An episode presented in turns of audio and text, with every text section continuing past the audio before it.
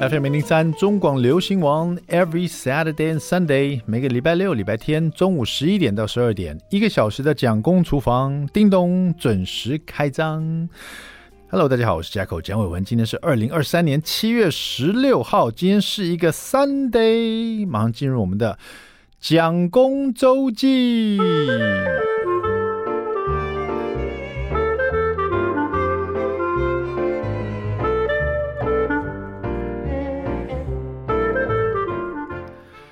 呃，前两天呢，就是呃，蒋夫人跟我讲说，我还有两张这个自助餐券还没用完。我突然想到啊，对哈，因为我在疫情期间呢，你知道有些五星级饭店呢、啊，在疫情期间过得很惨。他们突然就是有新的业务嘛，比如说做冷冻包啊、调味包啦，应该不是说调味包，应该说冷冻包啦，因为五星级饭店都是新鲜食材嘛。那因为疫情的时候，大家没办法去用餐，所以就做呃这种冷冻包，然后或者是外送的便当啊，五星级饭店有没有？然后那时候就是有跟一些比较熟的五星级饭店，比如说远气啊，做因为认识里面厨师还有里面经理，所以帮他们做宣传，他们就送我这个他们远气呢非常知名的他们这个六楼的 buffet 自助餐呢，几乎每天都是排满的这样子。然后送了蛮多张了，然后我还有两张没用完，因为之前去吃，其实是这样，就是说我吃了一次，本来我拿了好像蛮多张的，然后蒋夫人说啊，这么多张我们自己吃不完了，要不要送给亲朋好友，还是送给朋友去吃？我想也好，然后我想没关系，我跟你蒋夫人先吃一次，然后吃一次以后觉得哇塞太好吃了，这些不能送给别人的，一定要自己压箱宝，没事自己去吃一下，就是犒赏自己一下，因为我自助餐这个好像从很小时候，比如说我刚去美国的时候，那八零年代的时候，那时候开始，我觉得好像比较流行。然后在国外的话，第一次吃到很豪华自助餐是去 Las Vegas，就是 Vegas 的自助餐应该算世界闻名的嘛。那当然，自助餐已经流行很久，有一阵子甚至于大家就不吃自助餐了，因为感觉很浪费。然后现在就变吃是比较走精致化的自助餐，哦，不是那种好像以前是吃到饱是重点，哦，现在是。谁做的更精致？这样子啊、哦，每一道菜都很棒，很很好吃，或者你可以感受到厨师的用心。然后你去吃完自助餐，以前会觉得哇，好饱好饱。现在吃完自助餐的时候，重点是你要能想到说，哎，这一家自助餐里面还有哪道菜？你觉得哇，下次还要再去吃。那远气的 buffet，六楼的 buffet 呢？我觉得真的会有有这种感觉，就他们的这个熟食啊，分不同区嘛，亚洲区啊，什么还有香港的啦，还有一些。跟这个台湾的一些名店做联名，像我去吃了几次，他有时候会跟鼎泰丰联名，就突然之间他这个里面就有鼎泰丰那个专柜，然后有时候会有一些其他知名餐厅的，譬如说红豆红豆食府的甜点或者什么的，就是它这个自助餐，它除了是远企的 buffet 以外，它会有一区是有点像那种联名区啊、我们常看到产品会联名嘛，哈，鞋子联名、衣服联名，就是这个 Nike 跟哪个厂商设计商，或是 Adidas 跟哪个设计师做联名。你看吃 buffet 都可以联名哦，超酷的啊、那呃，除了这以外呢，他每次都有这种不同惊喜。那去吃 buffet 的话，大家是不是就是要吃够本的话，一定要吃他的那个肉品区？它都有那种很大块的烤肉，有没有？整个牛胸肉进烤箱烤出来，然后你要吃它切一片片给你，或是呃 Prime 等级的那种，你知道那个牛排啊、非常棒牛排，切一片片给你这种的。然后就是这种。会吃的很饱的，一定要放到后面吃。当然，大家去都是要吃这个牛肉，是有牛肉啊、猪肉啊，肉品是有一部分的拥戴爱好者，就吃 buffet 一定要吃这个。那我本人是很爱吃海鲜，只要它有这种螃蟹。但说实在，这个六楼这个这个远企六楼的这个螃蟹，它就最多就只有面包蟹嘛，就是肉少了一点。但是它的虾子，它的那个鲜虾 cocktail。哇，虾子真的有够新鲜的！我每次去就忍不住吃太多个，吃太多只了。到后来，你不要以为吃一只虾、吃两只虾、吃个十几二十只虾，你也差不多就饱了，就吃不下别的东西。所以我现在都限制我自己，只能吃六只虾。然后呢，再吃别的这样子，因为太多东西要吃了。第二道我要吃的就是沙拉，因为它沙拉各式各样。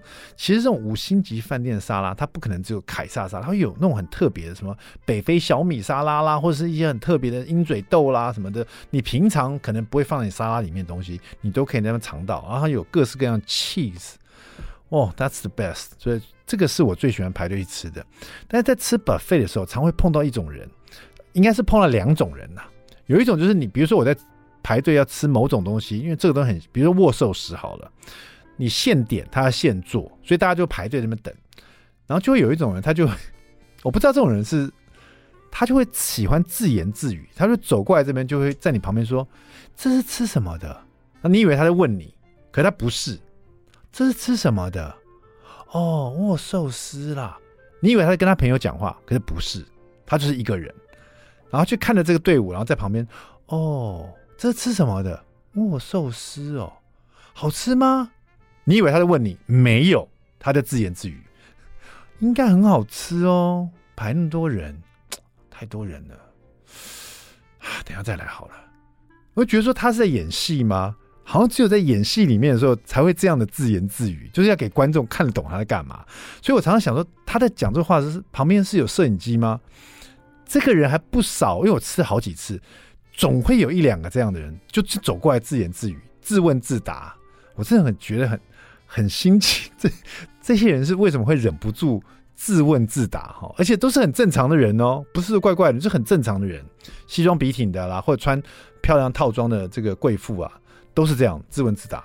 另外一种就是说，你知道吃自助餐呢、是自己去拿菜没错，但它还是有一个顺序队伍嘛，就是你排一道一道菜这样拿。可有一种人，他觉得说吃自助餐他是放点式去拿，就是这边有一个队伍，他就觉得他只要拿这个队伍中间那道菜，他就冲到中间去拿那个菜，他觉得拿了这个他就他走了，他没有影响到队伍，可他有。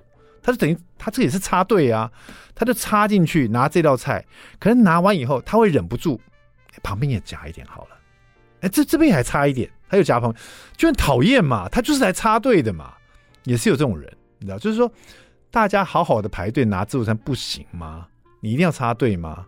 大家好好的等握寿司不行吗？你一定要自问自答、自导自演吗？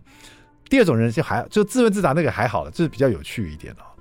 然后还有一种是我最最没办法接受，就是他拿的菜真是有如小三一般，你知道吗？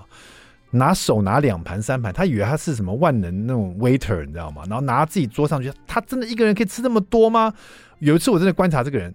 他真的没办法吃那么多，吃不完就浪费了。那我觉得这是 buffet 最可怕的地方。现在我们已经走精致化 buffet 哈，就像以前去旅游的时候，现在就走精致旅游，自己踩点了，就比较自由行这样子。要有点，要有点水，不是说水准，要有一点，就是你要吃出精致的感觉来嘛。不要说好像真的是吃到饱，你真的吃到饱，那就不用去这个地方了。五星级饭店不属于你，不用去了。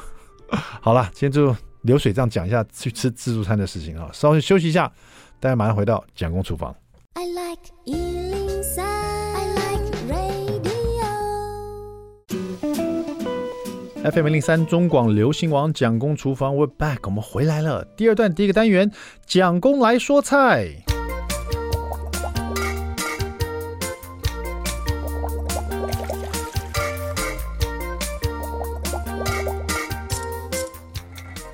我记得以前有去上过这个安琪老师的料理课的时候呢，他在跟学员聊天，他说现在其实，呃，教料理是这样子，老师示范一次呢，有时候学员看了觉得嗯津津有味，然后也吃了老师做的，但是回去他不一定会做，他就是想要看看而已这样子。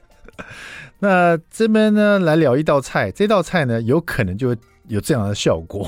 这道菜呢收录在马可老师的《远离失智》。吃出健康脑哦，为什么这么说？因为这道菜结合了两个呃蛮奇特的组合哦，然后这个组合你会觉得哎好新奇哦，赶来看一下他怎么做的。但是你回去不见得会做。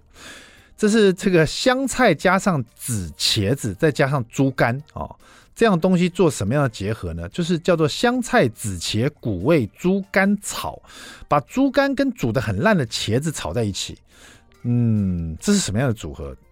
茄子已经不是一个很受欢迎的料理了，猪肝现在比少比较少人吃了哈。但是呢，因为猪肝的这个营养也是其实蛮丰富的，加上这个茄子，尤其紫色的这个外皮呢，拥有高量的多酚类，有助于清理这个肌自由基，而且又富含多种的维生素、矿物质跟纤维，可以促进新陈代谢。所以这个香菜紫茄谷味猪肝草是收录在这个马可老师这一本，让你脑部变得更健康，越吃越健康的，也就是远离失智的一道料理了。大家可以试试看，这个这种组合，他说是他们家里哦，呃，餐桌的首选。哦，所以说这个很特别的一道菜哈，每个人家自己有一道自己的家常菜嘛。他们家家常菜是把茄子跟猪肝炒在一起哈。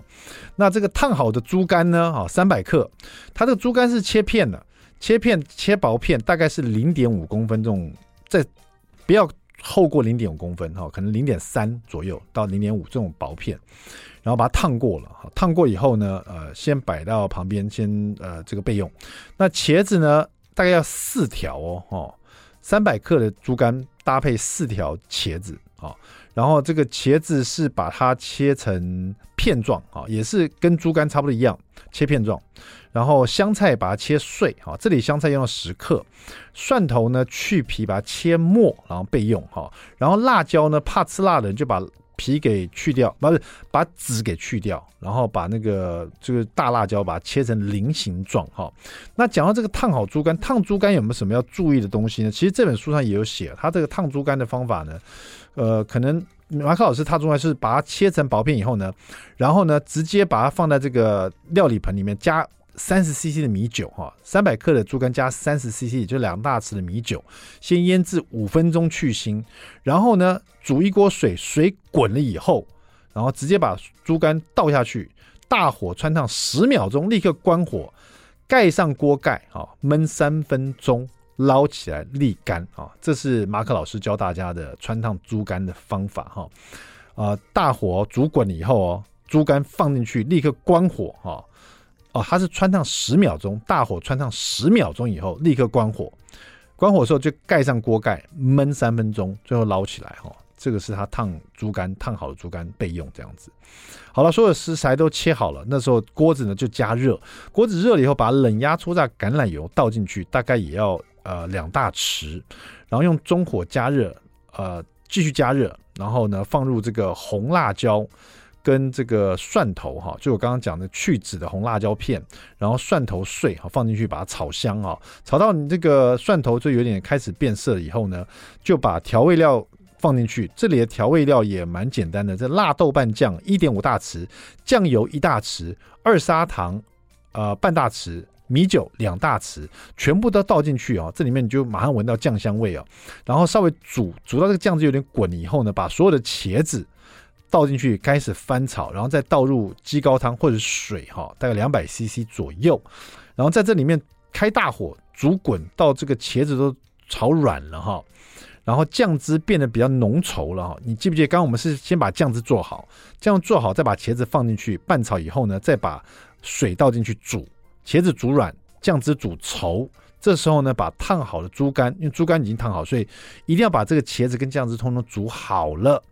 你再把你烫好的猪肝放进去，一进去，这个快速搅拌均匀哦，大概十秒钟以内就要撒香菜。这道菜呢，香菜紫茄谷味猪肝炒就完成了哈。它这个做是四四人的分量哈，三百克的猪肝加四条茄子，也就是一个人吃一条茄子的意思哈。那这个四人分量，当然你。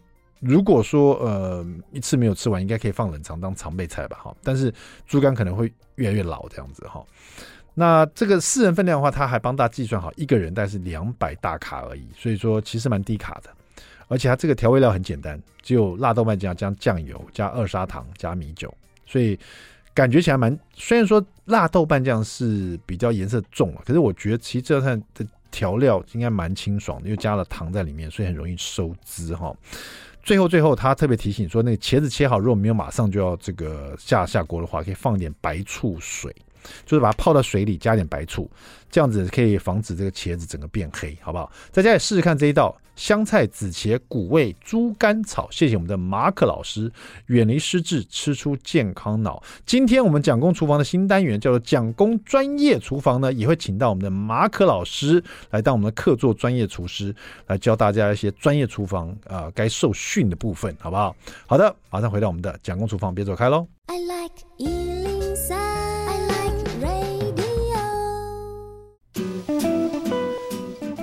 FM 零三中广流行王蒋公厨房，我们回来了。是的，我们今天呢开个新单元，就叫做蒋公专业厨房，请到的这个老师呢是我们的马可老师。马可老师你好，哎，大家好。是的，这个新单元呢，这个蒋公专业厨房，我们就会请到这个专业的客座老师，比如说马可老师，非常称职，因为马可老师是我所有认识厨师里面真正领过美国的 CIA 执照的哈。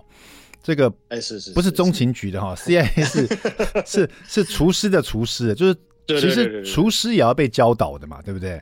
对，是美国厨艺学院呐，是。它只是缩写叫 CIA。没错没错，那这个上过他们的课，拿过他们执照，就证明说你是可以会教导其他厨师的一位厨师，老师的老师这样子哈。哎是，因为其实自己会做菜跟教人家做菜，这这中间是很大区别，对不对？对，这个区别也蛮大，就是你自己会做菜，嗯、你可能东西会乱切啊，比如说炒饭的东西都要切丁，炒面的东西都要切条，是。那不知道你可能就把切条的拿去炒饭，嗯，那就跟米粒米粒就形状不一样。对，那你把切丁的拿去炒面啊，面条是直的、长长的，然后你切成丁，那煮出来就不入味。没错，当然最后你可能呃每一个每一道菜可能有自己的一些创意或者一些想法，但是呢都是要从基础学会，然后了解它基础的根本是什么，你才会有变化，对，对不对？没错。那所谓老师老师为什么请到马可老师？就像我自己会开车，可是我也不会教我老婆开车，他送她去专业的教练那边教，自己教别人开车自己会发疯啊，你知道？就因为对，因为你会开不代表你会教，对对对对对，没错没错，就有就是会煮不一定会教了，然后我们也是像。我也是学习很久才知道怎么教人家会比较正确。嗯、是这个这个蛮特别，因为其实我在马可老师的脸书上啊，常看你常常分享，呃，不管是教小朋友做菜啦，或者是去对去做那个外汇啦，然后或者是其他的厨房里面呢，你你在影片上教大家怎么做菜，教一些家庭主夫啊、家庭主妇啊，你教的东西都非常清楚。非常详细，是。但是在今天这个单元讲工专业厨房里面呢，我想以你你以一位专业厨房里的角色来教我，像我一个家庭主妇啊，怎么让自己呢，只是在家里煮的快乐，煮给小朋友吃，可是可以荣升到专业厨房的这种等级，更了解专业厨房的需求，这样子，更了解厨房的需求，对，这个很简单，对对对。嗯、那我们今天呃，其实请请老师请说。哎，别这么别客气客气，其实就是我们常讲的，你做厨专业厨房跟一般厨房差别，就是你千万不要切东西切一半去炒东西，啊、或炒东西炒一半去切东西。你把你今天比如说要做三道菜，我随便讲，比如说葱爆牛肉，那你就把葱全部切好，牛肉全部切好，蒜头全部切好，然后该炒的酱油米酒都备好了，那你再去炒。嗯，对，全部都准备好才行，对不对？对，在一起。在一起行动。那你要做三道菜，那假设你要做，比如说哦，随便讲青酱意大利面，然后炒蘑菇，然后猎人式炖鸡，你把三道菜的菜的要切的都备好了，放一个小碗，一碗一碗一碗，然后再一次去做炒的动作，先做冷处理。再做热处理，是。这样才会是正常的顺序。嗯，而且甚至于就是说，呃，把它通通放在，把你的食材都放在一个大盘子上面，这样你就会，对，你就记得所有东西都是要下锅的，不会说做一做，对对对对，全部都做完，哎，我这个蘑菇没下下去，哎，还有另外一碗，炒蘑菇最后没有蘑菇，假 喝起哦，这种厨师最后被 fire 掉，那太可怕了，是是是是，这很恐怖了。所以其其实听老师这么一说，你就知道。这个前置的工作、准备工作是很重要，尤其在专业厨房里面哈。那我可不可以先呃跟大家讲一下，就为什么有这个概念？是因为我到了呃马可老师的私厨去，那你的私厨就可以观，我就可以观摩跟观马观察你的专业厨房这样子啊。是对，我发现你的厨房跟我们一般的家庭厨房就很很大的不同，就是说你所有的调味料都是拿出来放在盒子里面啊。对。因为你用盒子的话，哈，正常盒子是正方形、长方形。第一，你储存空间就不会浪费，因为圆形都会有个缺角嘛，你就会占到很多空间。嗯，那放到盒子有个好处就是，第一省空间，第二保鲜。嗯，它可以阻绝空气进去氧化，或是水汽进去，让它产生一些结块啊、变质的危险。所以放保鲜盒是比较好保存的。是保存比较久的，大家可能想到说，哦，那盐啊，还有这个糖啊，我也是放在盒子里面。但是呢，我刚刚的意思是，马可老师不只是盐跟糖，比如说红椒粉啦、啊、香草粉啦、啊、什么意大利综合香料粉啊，任何粉类的，或者是砂糖类的，或者是胡椒粉这些，你只要买来了，他通通把它把盒子都 倒到盒子里去，全全部倒到盒子，原包装都再见了这样子。对对对对，因为这样第一你比较好堆叠，然后一目了然，你要找也很好找，嗯，而且你每个盒子里面其实你都可以放一包干燥剂，它全部都不会潮湿掉。哎，这个是很重要，对对，然后你放在袋子里面，袋子放干燥剂不好放，它可能破掉什么就很麻烦。对对，大家大家可能都有这个经验，就是说你放那个像呃，比如说我们外面买那个调味料，然后你要撒的时候，你发现里面结块了。然后它就那个孔洞太小，撒不出来，你就拍打个半天。但是你如果全部把它拿出来放在这种小盒子里，它其实蛮防潮的，因为它的密封度更好一点。密封度更好，而且你打开的时候，你要用汤匙去舀它起来的时候，其实很好舀，你就不用每一罐。嗯这边撒来撒去，它造型都不同，又不好撒，是是这样。所以这个我觉得是第一个，就是你的调味料全部都摆的整整齐齐，都是同一种盒子这样子。对，同一种盒子。对，然后再来是我发现你的油啊，也不是放在油罐子里面，你都是放在那种像那种挤花的东西里面。哦，对，像那个我们一般人家说的那种挤花瓶，像番茄酱的那种尖嘴瓶啊。是。对对对，因为你买大罐的油哈，有时候我们油一罐一千 cc、两千 cc，你在倒的时候，每个厂牌的口都不一样啊，你倒出来的那个流量你都没办法控制。嗯嗯、那你把它倒到那种挤花瓶里面去，像番茄酱那种挤花瓶，你要挤多少的量，然后那个嘴都是一样大，你都可以控制的很好，嗯、而且拿也很好拿。是。那可是我很好奇，就是我发现你的专业厨房里面，你这个挤花，因为你你的油种类蛮多，比如你有香油，对，有这个比如说种子油，然后你有橄榄油哈，有不同的一些油，对。那可是有苦茶油，对对对对对。可是呢，你呃，你因为我们买这种油通常都是比较大瓶的啦，可是你买这个挤花瓶，你又没有买很大瓶的挤花瓶？这这是为什么？我都。我都买五百 CC 的挤花瓶，哦、因为你五百 CC 哦，基本上你一天一连一个餐期的用量只能用一半。那用一半之后呢，因为油放在它原来的玻璃瓶比较保鲜嘛，是你倒到挤花瓶之后，它其实就比较不保鲜，所以你不能把挤花瓶买太大罐，嗯、太大罐你油放在挤花瓶放太久，其实它会油耗掉。了解，这个我这个后来我回去我就效仿你了，我发现真的是这样子用法很好用，因为它。用挤出来的那个挤嘴哦，它所挤出来的油其实不多，可是你很能控制它的量，甚至于控制它喷在什么地方。对对对对，因为它它就好拿取、好控制的。是，然后你要再补，再要补添一点油脂的时候，你又可以抓它的量，不会说又补一大堆进去这样子。没错，没错。甚至于补在某个地方，比如说你在煎蛋，你希望蛋的周围再多一点油的时候，你那个尖嘴这样喷油的时候就喷的很方便。哦，很方便啊！你就直接就这样绕一圈就可以。对，所以我是好用的。哎、欸，我们家全部都换成这个挤花瓶。然后我我一开始我一开始有犯错，就是买一个太贪心，买一个大的挤花瓶。哦，是。但是我发现你说的没有错，因为你是专业厨房，你一下就用完了。那我买太大的话，其实会摆太久。所以后来我就是买五百 CC 或五百 CC 以下，就刚刚好这样子。最最刚好，五百 CC 其实是已经够大了，五百 CC 以下更好用。嗯所以说，大家其实可以试试看。第一个，把你的所有调味料放在方盒子里面。当然，我们家庭的话，当然要标签啦。就是说，它的通常这种呃，所有的调味料会不会有保存期啊？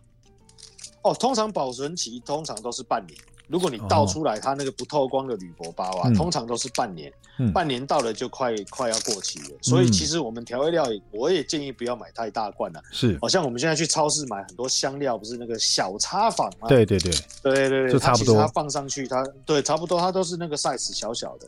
对，那可是还还好。对，因为到美式大卖场，他会买一大罐，那个真的是一下用用不完，你知道？那个可能如果说买那么大罐为了省钱，那我把它分装到一小盒，那剩下来我是把它放冰箱比较好。哎、欸，放冰箱其实更不建议，更不好，因为香料最怕潮湿啊。对，那你放冰箱，冰箱本身就有水汽，所以要放在，就放在阴暗处就好。你想看大卖场，它一次进可能进一两百瓶啊，嗯、其实它也没放冰箱。嗯，当然，所以你只要在保存期限之内用完就可以。所以建议还是以家里人口用量为主啦。如果你家里没那么多人，我还是建议不要买那么大罐。好，那今天我们刚刚这一段呢，讲到这个调味料以及这个油品的一些在专业厨房会保存的方法。待会回来我们就来用一道菜呢来开始精进我们的厨艺，好不好？今天要做的是意大利面，别走开，马上回来。I like 103, I like radio. FM 零三中广流行王蒋工厨房，我们回来了。蒋工专业厨房今天，请到的是我们的马可老师，专业厨师啊，在我们线上。马可老师，你在台中是？对，我在台中。好的，我们今天是用连线的。是，今天我们是第一堂课哈。其实我已经偷跑了一点了，因为我到你的那个专业厨房，到马可私厨去，真的是，你看我在厨房里待很久，有没有？还一直拍照。哎、我是去做 CIA 的，你知道吗？哎，没关系，没关系。去偷学一下。我们都是美食爱好者啊。对，尽量看，尽量学。我真的觉得专业厨师的，不管是保存调味料，或者是你们放油品的的这个方法，还有还有很多。其实有很多那个餐厅业者，他自己本身是厨师的人呢，他非常重视厨房的动线，对对不对？我发现你的厨房动线也是有一套，就是看起来好像跟我们家里很像，但是你的动线都是有一套一套你自己的，你必须做菜的一个流程，东西摆在哪里都很重要，这样子。没错，没错，这是正常哈。中厨房最重要的东西是你的备料区啊。是哦，如果是以专业术语叫 mission process，就是你的准备区，就是冷处理切菜的地方。嗯，所以基本上你要腌制的香料啦、调味啦，哦，都要在你的冷冷，就是在你的冷处理区。是。好，马可老师刚刚说，今天这一这个专业厨房呢，要以一道菜，就是呃意大利面。然后我就想说，那如果用好像煮意大利面很轻松很简单，意大利面可以学到什么？然后我们是要做什么样的意大利面呢？哦，我先教大家煮面，然后再教大家做青酱意大利面。嗯、好的，其实对厨师来讲哦，炒意大利面都不难，嗯，不难不难。最重要是你要煮面，因为很多人都会把面煮到烂烂的，或是煮不够熟，太硬。不好吃，所以大家都不在家里煮意大利面。其实所有的意大利面都要煮到七分熟。那我在这边送大家一个煮意大利面的口诀哦，就很好背，它就是数字三四五六八，三四五六五六八。对，这个记得这个这这个口诀是分钟数哦。那第一个三分钟呢，就是用来煮天使面哦，细的四分。对，然后四分钟呢，就是煮细扁面，就是像我们阳春面细细扁扁的。是，那五分钟呢，就是煮最常看到 spaghetti 细圆面。嗯，对，然后六分钟就是煮很像山东面条的宽面。哦，那八分钟就是煮造型面，造型面就是所有造型哦，哦笔管呐、啊，什么车轮呐、啊，嗯、什么贝壳都是煮八分钟，那就是水滚之后。你看你手上拿的是什么面？假设我手上拿的是天使面，嗯、水滚丢下去三分钟，捞起来，嗯、就这样。捞起来之后就让它风干就好了。我问一下老师，就这样听起来，每一种面你的时间都比我通常记忆中包装上写的比较少、欸，哎。为什么呢？因为包装上怕你不会煮，所以都写久一点，让你把它煮熟。哦，哦，煮不熟不好吃嘛。哦、那与其煮不熟，就让你彻底煮到熟。可是这个煮到熟的过程，就会让你的面条太软。嗯。那太软，你看你把它煮到全熟了，意大利面还要去炒、欸，哎。嗯。所以你煮到七分熟，然后还留三分不熟，就是要去吸收你的酱汁啊。所以说，煮太熟的意大利面，吸收酱汁的效果会变不好吗？对，然后就不入味，然后你的意大利面就变不好吃。啊所以这个也是我们在专业厨房吃到跟家里吃到有些意大利面的不同。这因为其实有一点点不同，就。一点一点加上去，到最后就觉得很大不同，对不对？对对对对，是这样子的。所以你的面记得就是千万不能煮熟。所以我刚刚送大家那个数字三四五六八，我发觉学起来之后，基本上你的意大利面就不分厂牌喽。三四五六八，六八。对，马可老师说得出来，就代表他们在专业厨房就是这样口诀下去的。三四五六八，哦，是的。好，那懂得煮面以后呢？你说造型面都是八分钟是？所有的造型面都是八分钟，为什么很特殊哦？你放所有的造型面都不一样造型哦。对啊，可是它的厚度都是一样的哦。哦，你看它断面厚度是一样，所以所有的造型面都是八分钟。然后再跟大家再跟大家确定一下，很多人喜欢在煮面的时候会加各式各样的不同东西，有人会加盐，有人会加油，有人会加一些香料在里面。香料。对，专业厨房在煮意大利面的时候，到底会加什么？哦，基本上煮意大利面哈，只要加盐巴就好了。嗯，了解。什么都不要加，因为你加盐巴会让那个意大利面的杜兰小麦的麸质变得紧实。嗯，然后你应该是把它煮到分钟数捞起来之后再淋油，那个时候淋油只是避免粘连，然后增加香气而已。了解。煮的时候不要放油，因为煮的时候放油，油太多，过两天会有油耗味。好。好，那接下来因为我们其实四分半了，我们剩下的时间我们就进入青酱意大利面怎么？这个青酱我我今天回去就要来试试这一课哈，来煮这一课，然后看我有没有精进我的厨艺哈。接下来。没问题。好，青酱意大利面就很简单，最重要就是要做青酱。嗯，那青酱在台湾呢，我就建议用台湾人最喜欢的九层塔。好，那很简单，我教的青酱超级简单，你准备两颗去皮的蒜头，OK，然后九层塔的叶子三百克，嗯。然后花生或者是你喜欢的坚果，大约五十克。好，然后橄榄油大约五百 CC。哇，这么多啊！对，全部倒到果汁机。哇，五百 CC 的油，对，五百，因为青酱其实就是橄榄油做的。老师，这个这个五百 CC 油跟三百克的九层塔叶，这样子大概会做出几人份的新酱？哦，这样大约可以做十五人份。哦，所以说我可以把它冷藏起来，就就一次把它做完。而且因为我那个倒那么多油，我那个果汁机或处理机还要洗嘛，所以一次做个十五人份这样子。做做熟了，然后教大家一个更好保存的，你去买一个制冰盒啊，做好之后你就全部把它倒到制冰盒，一颗一颗一颗的，你就拿去冷冻啊。你拿去冷冻之后就做成青酱砖，是第一，这样青酱保鲜，不会氧化，也不会变黑。嗯嗯、第二，你要吃的时候，基本上一克青酱意大利面，你炒好之后，最跟面面要下锅的时候，你就丢三颗青酱砖下去。了解，然后它就化掉，你的青酱面就煮好了。老师，这个老师这个制冰盒哦，因为我们把青，因为我想象中你把它倒进去，把它制冰以后，对不对？一直放在冷冻里面，它会不会越来越多霜在上面呢、啊？哦，告诉大家，你做成青酱砖，它是不是放了一天结冻了？是是是，对，你隔天就可以全部把它挤出来，然后放在一个大保鲜盒，哦、一颗一颗青酱砖在里面。哦，了解了。对，了解那这样青酱砖是不是很保鲜？了解，这就是为什么专业厨房的青酱意意大利面永远是那么绿。好，那老师，我们这个青酱，你刚刚说三百克的这个九层塔叶，两颗大蒜，然后五百 CC 的油啊，橄榄油，然后再加上什么？你说那个一点坚果，坚果，是我。对，有人放花生，有人放开心，大概一百克吗？对，大概一百克，一百克坚果。OK，好，然后那打把它果汁机打匀，嗯、打匀之后，那你就倒到制冰盒吧。因为如果你不倒制冰盒，你随便倒到一个保鲜盒，你就会开始看到九层塔叶绿素被破坏，就开始黑掉了。哦，所以你要赶快进冰箱冰。是是是是是。对对对对对对。好，那你赶快进冰箱冰。你在炒面的时候，你就跟面一起，面丢到锅子里面炒嘛。那面炒还要可能两三分钟，你把青酱砖丢个三三四块下去，它就跟面一起化掉了，你的青酱就会翠绿啊，嗯，看起来就很好吃啊。所以说这个三个青酱砖就是一份的意大利青酱意大利面所需要的。对，没错没错。那我们这个意大利面煮好了以后，比如说我是用最简单的 spaghetti，刚刚讲到三四五六八的。对，spaghetti 就是五五分钟，五分钟煮好的 spaghetti 大概是七分，快要八分熟。七分，拿出来以后沥干，我是不是要淋点橄榄油？淋点橄榄油，才不会粘在一起。对，然后让它自然降温。那基本上你炒一份意大利面啊，你只要抓。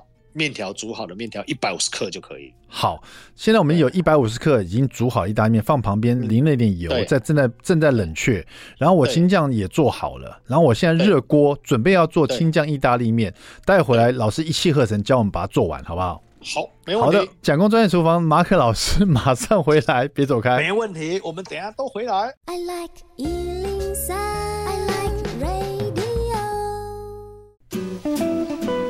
FM 零零三中广流行网蒋公厨房，我们回来了。蒋公专业厨房，我们的客座老师马可老师，青酱意大利面，青酱有了，意大利面煮好了，淋一点油在那边冷却，锅子加热了，接下来我们怎么做？哦，很简单，来锅子加热了哈，然后我们丢差不多两颗蒜头的分量，嗯、切片拍碎都可以，是，然后差不多四分之一颗的洋葱丝，是，哦，蒜头碎跟洋葱丝一起下锅，是，然后炒到洋葱稍微软化了之后呢，哎，假设我旁边刚好有十颗蛤蜊，嗯，我就把蛤蜊下锅，嗯，下锅之后呢，哎，我就淋点白葡萄酒，嗯，然后加点黑胡椒，嗯，然后加点盐巴，嗯，然后给它差不多两百 CC 的水。那如果你有高汤，就给两百 CC 的高汤。嗯，对。那现在你边就开大火煮，那你就看到蛤蜊是不是开始打开了？要上盖吗？哎、欸，可以不用上盖。了解，直接煮它。如果如果你火够大，不用上盖。而且你有两百 CC 的水。对，对对，你就慢慢煮。那煮完之后，你的锅子里面是不是一个蒜头洋葱蛤蜊汤？是。对，那你有放了盐巴、黑胡椒，你就拿一个小汤匙吃一下味道。嗯。哎、欸，味道刚刚好，对不对？嗯。那你就把面条就丢下去了。好。